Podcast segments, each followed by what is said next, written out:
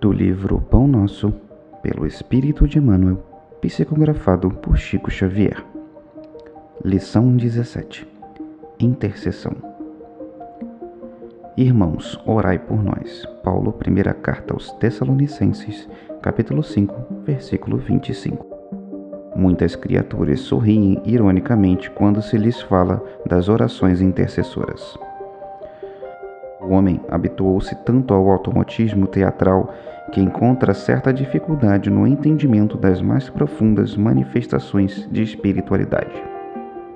A prece intercessora, todavia, prossegue espalhando benefícios com os seus valores inalterados.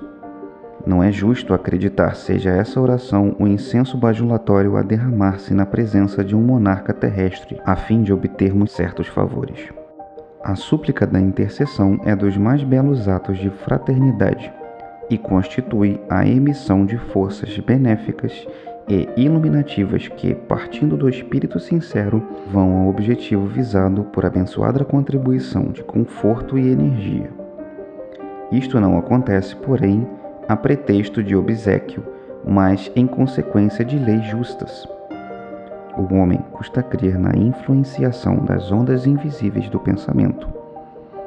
Contudo, o espaço que o cerca está cheio de sons que os seus ouvidos materiais não registram. Só admite o auxílio tangível.